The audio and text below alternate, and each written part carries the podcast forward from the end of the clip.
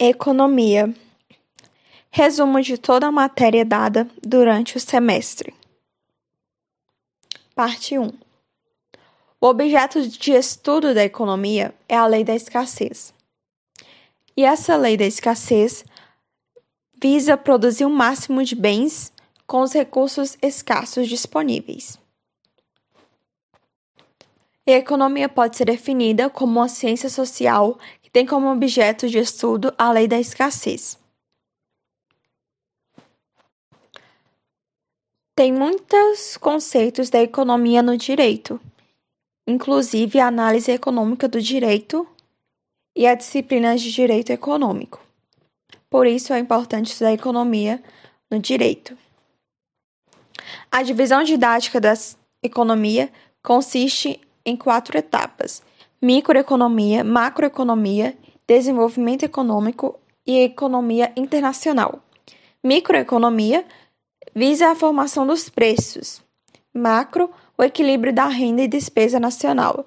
Desenvolvimento econômico é, visa acumular recursos escassos e tecnologias capazes de aumentar a produção de bens e serviços e na economia internacional temos a importação, exportação e fluxo de capital. Os conceitos básicos da economia é o bem, utilidade e necessidade. Bem é tudo aquilo capaz de atender uma necessidade humana, sendo material ou imaterial. Utilidade é a capacidade de satisfazer uma necessidade humana. E necessidade é o desejo. De um bem econômico para o bem-estar ou sobrevivência do indivíduo. A economia tem quatro problemas básicos, que são o que, quanto, como e para quem produzir. Pleno emprego é quando utiliza os recursos disponíveis de maneira plenamente, e ele é o resultado econômico. A economia de mercado é a economia capitalista, e o sistema de preço dela é caracterizada porque o Estado é marginal, tem-se a livre iniciativa e o mercado é o centro de tudo. Além disso, de acordo com os quatro problemas da economia, é, na economia capitalista, quem define o que para quem produzir é pela demanda dos produtos. E quanto produzir é pela atuação dos consumidores. E como produzir é pelos métodos mais eficazes, visando sempre a propriedade privada e a produção de capital. Bem, em contrapartida, temos a economia socialista, ou também denominada como centralizada. Nela, temos que trabalho é um ato social, tem a ligação entre produção e distribuição, então não tem acumulação de capital, e os meios de produção é de propriedade coletiva. Economia. Resumo sobre as matérias discutidas ao longo do semestre, parte 2. Agentes econômicos. Agentes econômicos são um grupo de pessoas que participam de um mercado e realizam a troca de bens e serviços. Nele podemos citar a família, empresas ou mercado. Temos o fator de produção, que pode ser o terra, capital, tecnológico e empresarial. Esse fator de produção são elementos essenciais para a atividade econômica. Temos três setores de produção, que são o primário, secundário e terciário. O primário abrange a agricultura e a agropecuária, o secundário, as indústrias e os terciários, os prestadores de serviços, como banco e comércio. Na microeconomia, temos a caracterização individual de cada bem, e possui uma natureza estaticamente comparativa. Já na macroeconomia, temos a análise das variáveis econômicas de maneira agregada, de maneira ampla. Bem, a teoria do consumidor considera o comportamento do indivíduo sobre a demanda e a sua intenção para aquisição em face das rendas. Já na teoria de firma, ela analisa as teorias de produção, de custo, de rendimento e dá fundamento à análise da oferta, em enfoque individual das empresas. Bem, o mercado é a interação entre agentes econômicos. Com isso, temos o mercado formal e o informal. Formal é aquele que tem a mínima interferência do Estado. Formal é aquele que abrange as relações contratualistas, como a assinatura da carteira de trabalho. E a informal é a que tem a mínima interferência do Estado. Temos duas principais estruturas de mercado, que é o monopólio e a concorrência perfeita. No monopólio, temos que o puro não existe. E ele se caracteriza por existir apenas uma firma, fazendo ter uma dimensão reduzida do mercado, atrapalhando e dificultando a entrada de novas empresas. Temos também a, a proteção governamental e o controle da matéria-prima. Com isso, temos a elevação dos preços e a redução da produção. Já na concorrência perfeita, que é totalmente o contrário, no entanto, ela é apenas um conceito teórico, tá? Ela é caracterizada pela eficiência econômica, pois tem o mesmo número de compradores e vendedores, o serviço é homogêneo, todos fazem de maneira igual. E os agentes econômicos são transparentes. Com isso, eles podem entrar e sair livremente do mercado. E é proibido a prática de preços diferentes no mercado. Bem, temos o conceito de cartel. O cartel pode ser dividido em dois: em formal e informal. O formal é permitido no Brasil e apenas ele, pois o agente econômico que vai regulamentar a política de preço é o Estado. E a informal, que não é admitida no Brasil, é, são empresas privadas que formam grupos para determinar a política de preço. No entanto, ela é ilegalizada porque fere os direitos de livre concorrência. Temos o mecanismo de regulamentação do mercado. E com isso podemos citar três: a concorrência perfeita, sistema de atribuição de direitos e as limitações pelo Estado. Esses mecanismos de regulamentação da concorrência perfeita é responsável por conduzir ao melhor uso dos recursos em uma sociedade em que cada agente econômico preocupa apenas com seus próprios interesses. A, o sistema de atribuição de direitos define os termos da contratação voluntária de recursos de uma sociedade. E as limitações do Estado são proibições ou atenuações impostas pelo Estado aos direitos exclusivos de propriedades.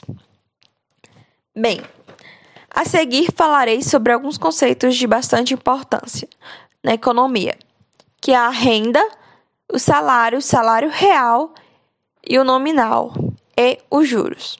Bem, a renda é a soma dos valores pagos aos fatores de produção para obter um produto ou serviço. O salário é o pagamento que o trabalhador recebe pela sua prestação de serviço. Salário real é o poder de compra pelo trabalho. Salário nominal é a quantidade de dinheiro que você tem.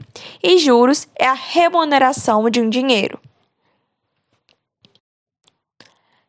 Nas medidas da atividade econômica, temos o fluxo circular de renda, onde encontra-se o produto nacional, os indicadores, o mercado de fatores e o mercado de produtos. Bem, o produto nacional, a partir dele, é possível medir o desempenho da economia no sentido de satisfazer as necessidades da sociedade. Os indicadores são instru instrumentos que tentam dar uma explicação do desempenho de uma economia em determinado período. É, o mercado de fatores são as firmas comprando o uso de produção. E o mercado de produtos são os, os consumidores adquirindo bens mediante a, a sua renda tá, tá pouca, né? Bem, externalidades são efeitos a terceiros produzidos pelas empresas de maneira não intencional. Economia. Resumo de toda a matéria dada durante o semestre. Parte 3. Fator trabalho. O trabalho é essencial à economia porque apresenta variáveis econômicas como salário, emprego, rotatividade da mão de obra e além de determinar as condições de trabalho e de subsistência dos indivíduos.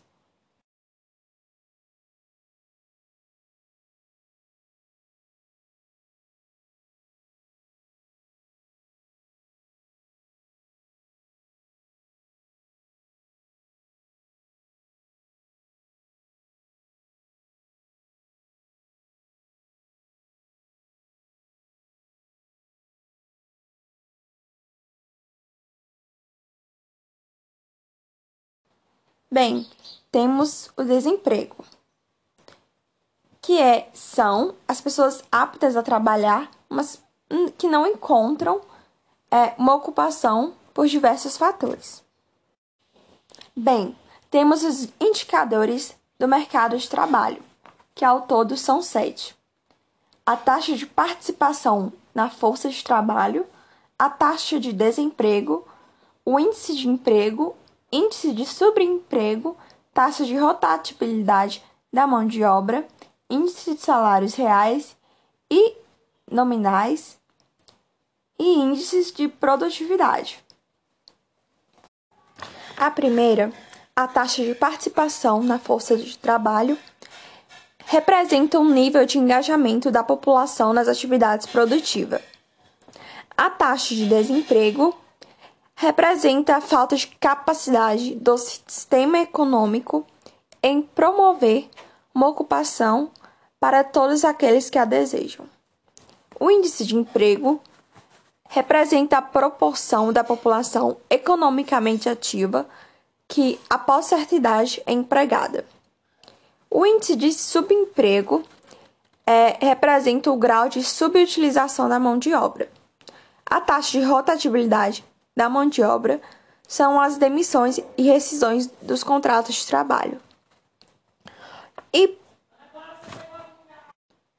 e os índices de salários reais e nominais? Bem, o salário real é obtido pela deflação do salário nominal.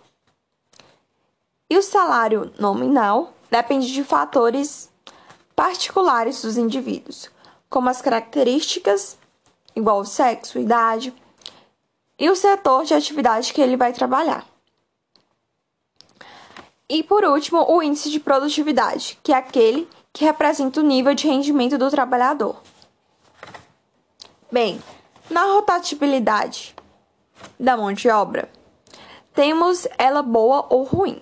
Boa é quando está no período de expansão econômica, onde os trabalhadores, por vontade própria, mudam para empregos melhores. E essa rotatividade pode ser ruim quando as empresas decidem é, desempregar os seus trabalhadores, representando um desemprego. Isso acontece no período de recessão. Economia. Resumo da matéria dada durante o semestre, parte 4.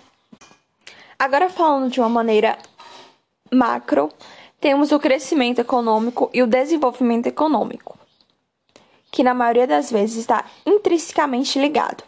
O crescimento econômico é o aumento quantitativo das variáveis econômicas e é medido pelo acúmulo de capital, crescimento da população e pelo progresso tecnológico do país.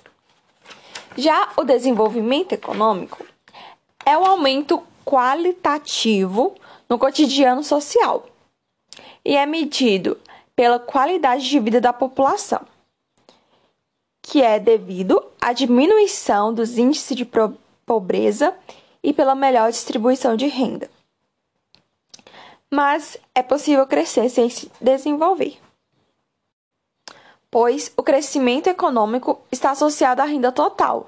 Então, um país pode ter uma maior concentração de renda sem investir na melhoria da qualidade de vida da sua população. Temos os países em desenvolvimento e algumas características dele são a menor taxa da renda per capita, a dependência da agricultura e da exportação de produtos primários, a tecnologia atrasada e a má distribuição de renda. Bem, um ponto importante é o desenvolvimento sustentável. Ele é, tenta assegurar o crescimento econômico sem esgotar os recursos para o futuro. Ele é importante para poder preservar o meio ambiente e assim evitar problemas ambientais, como o aumento da temperatura e a seca. Alguns conceitos da economia que é muito importante que devemos dar visibilidade é a inflação, o PIB e a deflação. É, a inflação é o aumento generalizado dos preços da economia. E o PIB, Produto Interno Bruto, é a soma de todos os bens e serviços finais produzidos por um país. E a deflação é a redução dos valores de bens e serviços para o valor que era antes da inflação, tá? E por último, temos o Sistema Financeiro Nacional, que é voltado a gestão da política monetária do governo federal, englobando o conjunto de instituições financeiras ou não. E o seu principal órgão regulador é o Banco Central do Brasil que é aquele que faz as notinhas de dinheiro e tal. É, e temos dois tipos de política fiscal. Mas o que é política fiscal? Política fiscal é o conjunto de medidas adotadas pelo governo que visa modificar as despesas e receitas para atingir uma estabilidade na economia nacional. Temos o tipo expansionista e contracionista. A política fiscal expansionista é, visa que o ideal é estimular a economia, crescimento do PIB, naquele momento, e assim realiza investimentos que vão incentivar o consumo.